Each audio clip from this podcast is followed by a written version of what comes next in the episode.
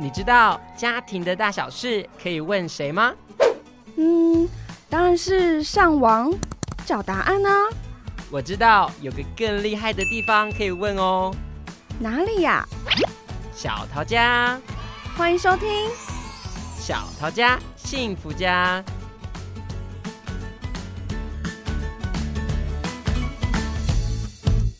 欢迎大家再次收看、收听《小桃家幸福家》，一起来为爱加加油，幸福加加温。哎，我们今天小桃家来做客的大来宾是谁呢？哇，这个名字有点难念哦。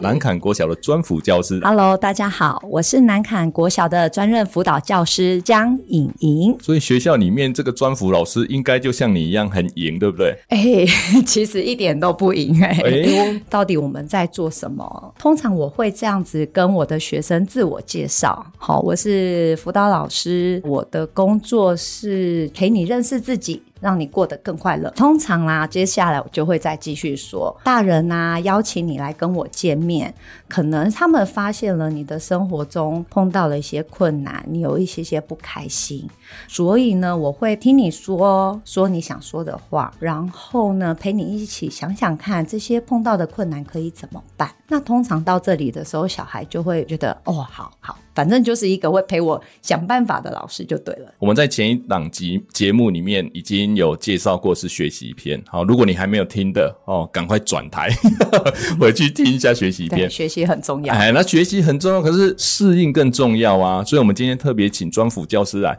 就是要讲在学习之前，怎么样先让自己心安定下来，好好的去适应这个环境，嗯，再去努力的冲刺学习。如果是专辅教师对我们大人要介绍的话，你。会怎么介绍一下你的工作内容？除了对孩子之外，其实有蛮大一部分是要对教师、对家长。大家有到国中、高中的经验的话，就会比较有机会碰到辅导老师。那我通常会跟这些大人分享我对这个孩子的认识，然后我会跟他们分享说，这个孩子现在碰到的困难，我们可以用什么样的方法策略来一起合作帮忙。因为我觉得在国小阶段的学童来讲，他们还是是蛮仰赖大人的支持跟大人的一些照顾。如果大家都在同一个阵线上，我们说系统合作，我们彼此是一个并肩作战的战友的话，那孩子比较有机会去克服他在发展上碰到的困难。对，所以我的工作除了对孩子，还有蛮大一部分是对老师、对家长。大家有没有感受到那种温柔的语调？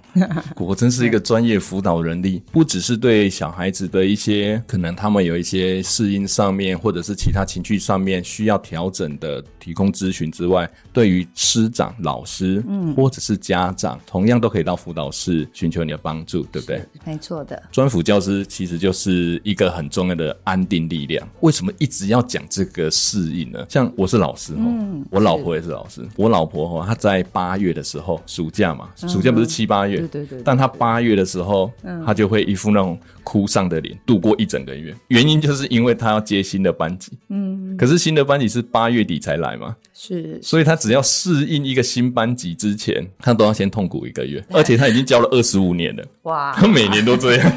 就是，即便老鸟了二十五年了，我要讲的是，即便是这种有受过专业训练的老师，这么资深的老师，嗯、他都会有适应新班级的这种恐惧。我觉得是恐惧、慌张，然后不确定感，然后他会害怕。我们现在是幼儿园结束，幼儿园要到小一的小孩子，对不对？嗯、所以适应这件事情对他们来讲是极度的重要。你刚刚说你是很重的稳定军心的力量，可以讲一下说这些小医生他可能会在。生活作息上面也好啦，或者是学校会有校规啦，这些的适应上面会遇到怎么样的新挑战，然后他们大概要怎么去克服它？你还记不记得你自己小一刚入学的那个时候？主持人你还记得吗？我当然记得啊，就空空空空。我们上集有讲过，小一的是印尼亚空空，嗯、就是傻傻的，什么都不懂，傻傻的。对，我现在脑海里齁还蛮能浮现的出来，我们学校在小一入学新生第一天。然后孩子们进来的那个表情，那个孩子们的表情是这样，就是有人充满了期待，很开心，准备要放飞，然后跟爸妈说再见了。那个心情好像在说是我已经长大了，我是国小的小朋友了。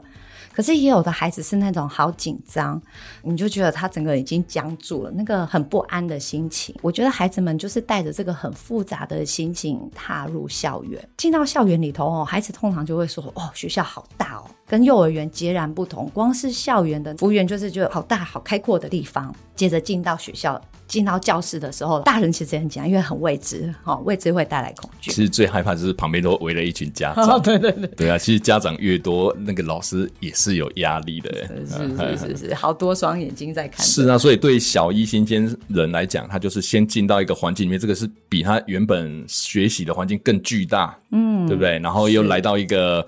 完全陌生的同学，然后大家坐在一起，然后大阵仗，大家都围在那里。那接下来呢？之后哈，老师就会开始做一系列的说明，发课本啦，介绍学校的作息，四十分钟，然后我们有下课十分钟。那老师就会说，哦，可是有一节下课是大下课，是十五分钟。这时候小孩就开始很困惑。哦，大下课，然后老师又开始说了，下课的时候啊，只能先在小花园玩，然后听到钟响，预备钟响，上课钟响，那你要回来哦。我觉得光老师讲到这一段的时候，其实就已经在讲一个对孩子来说一个蛮大的挑战。进到小一阶段，他们要开始学会为自己负责。我要能够自己听到钟声，然后我不能跑离开太远，我不能回不来，然后我要记得我的教室在哪里，我要能够把自己弄回教室里头去。也没有人会再告诉我说：“阿米，你要去上厕所，来，我们全班一起去上厕所。”不会，都不会有这些事情了。你得为自己的身体负责。那我觉得这件事情是孩子进来面临到的第一个挑战，就是我要为我自己负责，我要能够把自己照顾好，然后我要遵守一个规范，在这个范围里头，我要弄清楚上课了，好，我要做好，我不能在那边旁边绕绕绕，我要写功课了。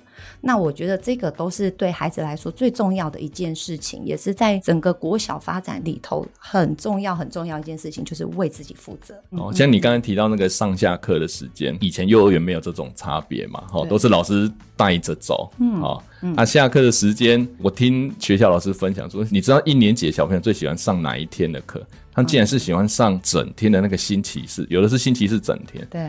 我想说，为什么小孩会想要上整天课？小一啊、哦，真的，因为他说可以下课好多次。哇，对，因为在幼儿园没有那个下课的习惯，就如同您刚刚分享了，他要学习独立自主。嗯然后那个下课就是他拥有自己掌握自由时间的能力，他会觉得哇，这个是我自己可以控制的，所以他们好爱下课，对，所以他们最爱整天课，很难想象，对不对？不过他也是要从这个开始很青涩的拥有自主能力的时候，慢慢的去做一些挫折、一些碰撞、一些学习嘛。是，所以回过头来讲，那他是不是需要具备什么自理的能力？哎、嗯，总不能学习自主，然后什么独立、什么能力都没有。这样是很危险的。你总不能跑到校园的最角落，是，然后回来的时候又下课了。哇，好，所以也可以跟家长分享一下，说不定小孩也在旁边听啊，对不对？就我们应该在录小一的时候，是不是也要具备某些？嗯，重要的生活自理能力，在听的家长呢，可以先做一件事情。我觉得相信孩子，他要逐渐的脱离我们，迈向一个独立的个体。这个过程中，我们要先做一件事情，我们要先放手，我们先相信孩子。哇，这好难呢！前一刻还在幼儿园，下一秒要你放手。对啊，他本是掌上明珠嘞。这个放手的观念，其实我的小孩一个小六，一个九年级，嗯，现在叫我放手，我还真的还蛮难松开我的拳头的。我不是要打小孩啦，我是说紧抓住他们。好，所以第一个建议就是放手。好，要学会。我觉得那个放手有点像是我们松松的，我们还是在看顾着他，但是我们松松的看着，然后那个信任。相信孩子会感受得到。那怎么说对孩子可以做点什么准备呢？我觉得对孩子来说，首先就是那个生活自理，是他要能够觉察得到我现在的生理状态。虽然觉得这样讲起来很瞎，怎么会有小孩你尿尿？你喝水，你还感受不到？哎，可是还真的会有哎。我们有家长在小一的时候还要写联络簿说，老师麻烦你提醒我们家宝贝每天要喝两瓶水，他都不喝水。那我觉得对孩子来说，他们太习惯被告知这个时候做什么事情。那我觉得那个预备是问问孩子说，哎，孩子你现在身体感觉怎么样？会口渴吗？有想尿尿吗？帮忙他去自己去感受自己的身体。这样子等到他在众多的下课时间。间的时候，他比较可以确定说我现在在哪个状态，我该去照顾我自己的生理需求了。这个是自己最基本的生理需求。当然还有包含的是，哦，我在学校受伤了，我有没有能力去应变处理，或者说吃药。我们的老师特别提醒家长，拜托一定要在入学前让孩子学会自己吃药。可是真的很重要啊！人家常开玩笑说，有一种冷叫做你阿妈觉得你冷，嗯，但其实我根本不会冷。但是大人都会觉得你应该要冷了，嗯，你应该要渴了，嗯，所以我就失去了自我觉察的能力。是，所以你要独立自主，最重要就是我要能够觉察到我的需求是什么，一定要知道需求，我才有办法开口或者后续的什么问题的解决嘛。是，没错。假如我现在小孩是 K 三的，他大班的，准备要接小一，那我现在可以做什么？比较系统性的，或是循序渐进的，让他脱离我原本、嗯、呃我这个爸爸宝、妈妈宝的这种、嗯、这种情况，大概可以有什么样的手段，可以让他有一点点练习？我觉得我们会蛮习惯，就是很快速的告诉孩子现在该要做什么了，不是说你马上就完全放手，饿死你。对。你饿了你自己来抓啊，或者说你不饿我就不给你饭吃。我觉得这种 哦，不要情绪勒索啦，太极端了啦，哦、太极端，太极端。哎、欸，我以前会啊、哦，真的吗？好，对不起啊，儿子，对不起哈，爸爸跟你对不起。嗯，好，OK，没关系，人都会犯错，这样子。对，对，对，对，我觉得啊，就是慢慢逐步的告诉孩子说呢。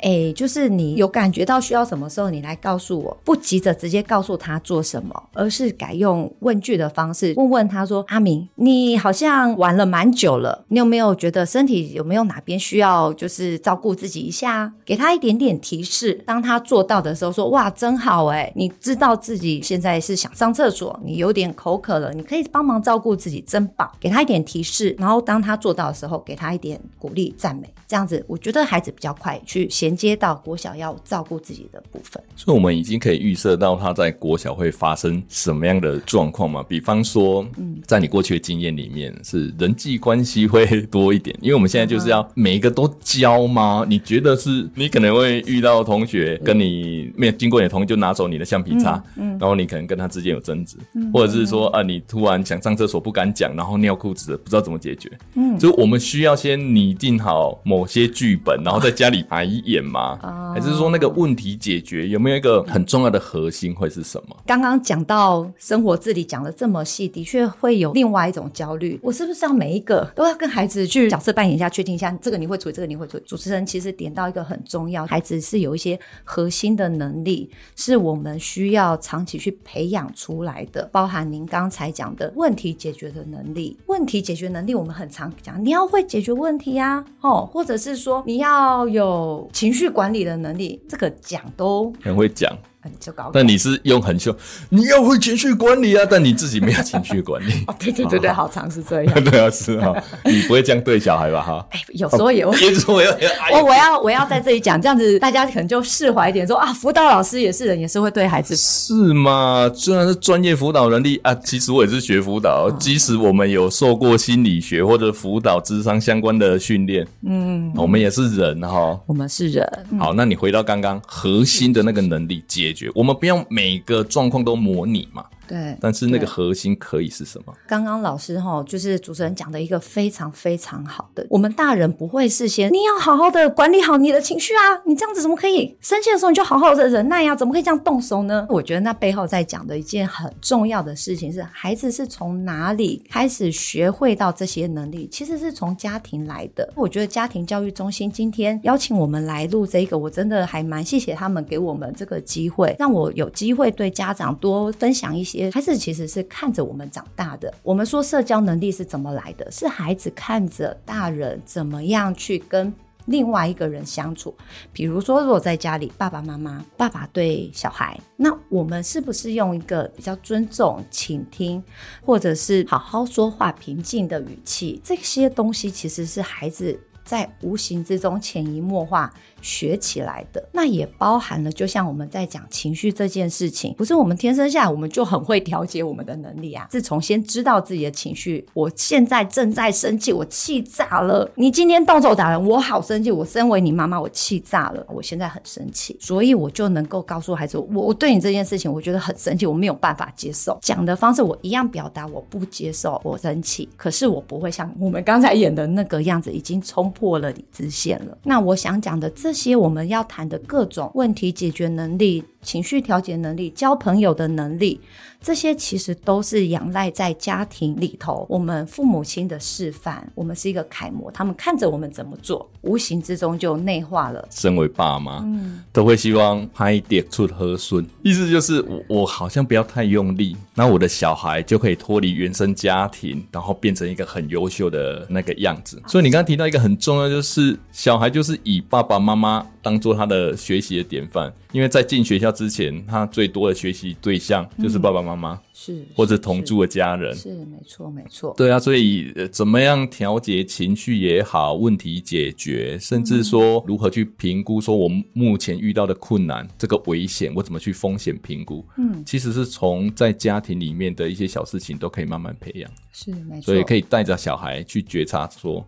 你为什么生气？嗯，或者是爸爸妈妈在生气的时候，可以跟小孩陈述事实。因为你把杯子打破了，然后可能会害别人跌倒，这件事情很不好，所以我不喜欢你这么做。对，那个前因后果，把它说得很清楚，让孩子理解事情是怎么来的。跟伴随的情绪是什么？所以你的小孩可能因为有这样的练习，他就知道说哦，原来遇到这个冲突状况是要这么的理性的去面对。可能下次同学拿他橡皮擦，他可能说你拿走了我橡皮擦，没有经过我的同意，我不开心，所以请你把橡皮擦还给我。哇哦，这不就是我们期待一个很良性的沟通嘛？对不对？一个情绪的抒发，或者说他情绪的表达，这是一个非常完整的。然后我觉得也不伤人吧？对，但我我真的觉得这些语言。其实不是我们大人本身的，坦白说，大人也很辛苦。我们的爸妈未必这样子对待我们，可是没有关系，我们跟孩子可以一起成长，一起学习。回到孩子在成长过程中，主持人刚才提到这些情境，不会是我们一个一个一个去跟他演练，但是这是一个可以长期慢慢培养出来的。再回过头来讲，对小一新生来说，他们还是好茫然哦。大人其实还是会焦虑。我有没有可以多做一点准备的部分？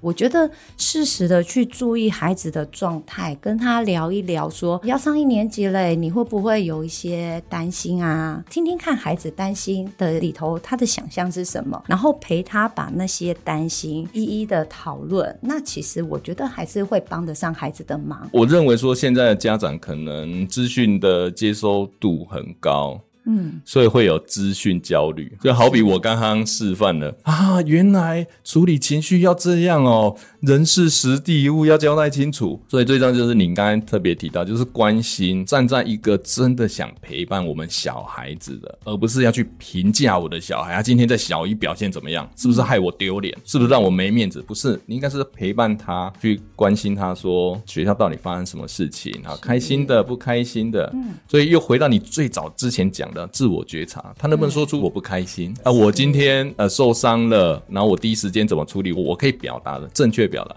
嗯，所以他才可以在他遇到困难的时候，可以举个手跟老师讲：“老师，我要上厕所。”老师，我肚子痛。对对，所以他才不会忍着嘛。这样的综合的练习，其实回到一个最初的一个关怀，就是家长真心的陪伴孩子。就是当您的孩子进到。一年级进去的时候，我觉得多一点点陪他去聊一聊今天学校生活发生了什么事情。就像刚刚主持人说的，我真的尿裤子了，那没有关系。我的孩子现在需要我陪他聊一聊，那我们就跟他谈一谈过程中发生了什么事情。比如说，也许对主持人来讲，当年可能觉得老师是一个权威人物。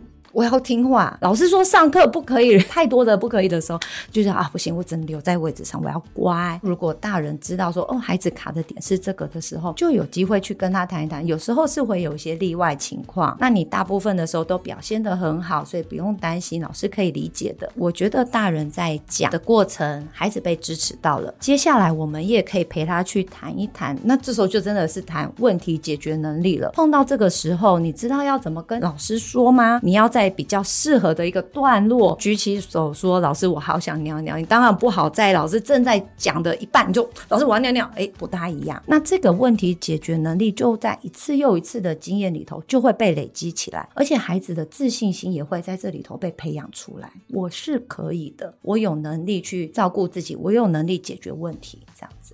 我们不是先拟定好剧本，而是在他日常生活里面，透过我们平常的陪伴，嗯、如果他真的遇到问题了，或者听到他分享隔壁同学发生的问题，嗯、我们再针对这个问题去寻找可以怎么解决，小小的累积，就会变成他解决问题的能力了。所以家长也不用太担心啊，对不对？不要想说进去学校里面一定会被欺负，一进去马上会被霸凌，所以先去学空手道，也不用这么刻意，就是真心的。陪伴每一天，我觉得现在这个污名跟标签真的是比以前少蛮多了。所以，我们一开场的时候跟我们江颖莹专 辅哈 聊的，可能有一点比较轻松一点，或者是我们自我袒露了自己真的会有情绪的表现。可是，真的在他的专业工作执行的时候，他真的那个专辅魂上身的时候，他也是会遵守他的一些伦理啦、保密呀，哈，当然不会像我们现在轻松一点 哦，那不会是这样的，我们还是分得很开的，所以要很相信学校。有这样专业人力，听完我们的节目之后，还是觉得说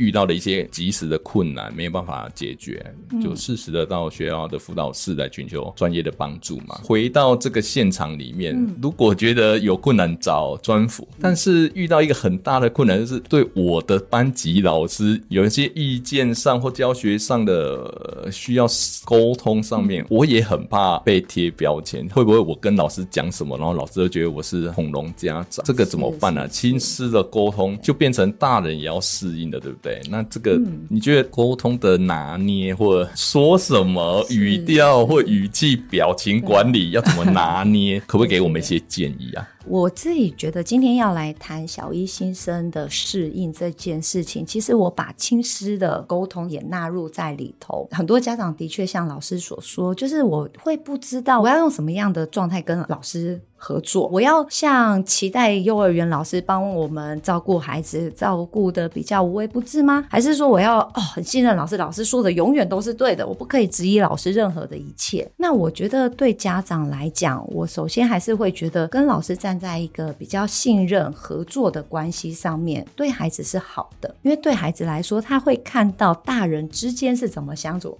这还是又回到我们刚才在说的，我们要发展人际，我要发展情绪调节能力，孩子都看在眼里啊。我的爸爸妈妈是怎么样在跟老师做沟通的？比如说，他是在联络簿上跟老师打笔账吗？跟他说，老师，我觉得你这样子。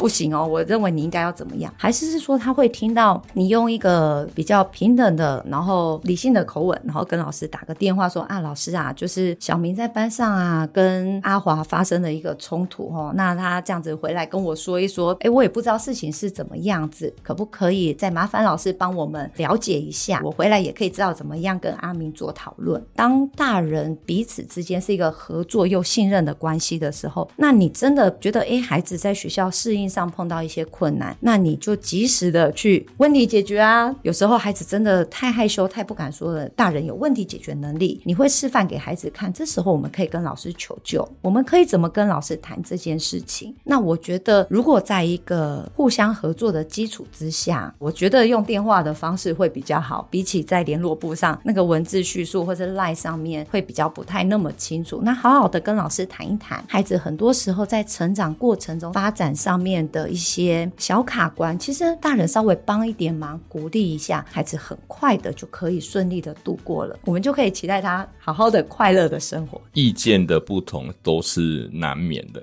嗯，但这就是一个时机，你怎么处理你的小孩就在看。但如果你打算预设一个立场，就是。老师在欺负我的小孩，嗯，哦，你就已经先预设立场，然后去兴师问罪。其实你的孩子真的学到就是站在一个得理不饶人，或者先先声夺人，问题没有解决，然后模糊了问题，然后衍生更大的其他的问题。所以家长的示范是极端重要。但如果你真的不会，还是回到老话，就是来寻求专业咨询嘛。可以，可以。学校会不会在亲师座谈？或者等等的机会，给家长一些也是专业培力的课程啊。像在学校，我们每一个学期都有开了蛮多关于亲子教育的一些课程。那我们其实也会把蛮多资源也挂在辅导室的网页，就像我今天来的家庭教育中心，他们也提供了好多相关的工作坊或是家长咨询。有的家长会觉得你们都是学校的老师，我不知道，我我不放心。那没有关系，家庭教育中心也提供咨询服务。当然，我们也会告诉家长说，那真的碰到了一些事情的时候，辅导室老师可以提供咨询，我们也可以当做是您跟老师之间沟通的桥梁，就是人嘛，没有办法真的很合得来的时候。那没有关系，有一个润滑剂在中间。我们的目标都是希望孩子可以在学校过得好，这样子。所以，任何辅导室可以帮得上忙的，不管是资源或是人力本身的提供，都是辅导室会提供的部分。回到刚刚讲的哦，现在资讯非常多元，真的不用怕找不到解决的方法了，对，就怕你不找而已。是，但还是回到一个初心，就是。先不要预设立场，不管小孩做了什么事情，小孩也会预设立场，说就是别人想要欺负我，嗯，所以就会让那个僵局就会更难处理。对老师也是一样。是，所以今天我们节目呢也来到了尾声哦。再一次非常感谢我们南崁国小的专辅老师江颖莹哈，就好比小一新鲜人，他要很忙，忙着适应学校的环境，好比就是如果你是第一个小孩要读一年级，我相信你一定更紧张，嗯哦，但是要相信一件事情哈。心要安，才能够快乐。有了快乐之后，你的学习才会顺利啊。没错，没错。OK，好，那今天分享了很多哦生活上面的适应啊，和心情上面的适应，然后或者是人际关系的调节等等。如果有不懂的，再点选回头重看一次。是，或者直接到辅导室去找专辅老师哈，但记得要挂号，抽号码牌，没有，不是随传随到的。然后我们还是有一些服务的流程，但相信学校都很愿意来帮你提供这样专业的。协助，我们都很开心，家长主动跟我们联络，那我们就觉得哇，太好了，这孩子一定是会之后可以好好的生活的孩子。好，希望今天节目对你有帮助哦，让你的小一新鲜人能够更适应小一的生活。那我们今天节目就到这里喽，小桃家幸福家，一起为爱加加油，幸福加加温，我们下次见喽，拜拜，拜拜。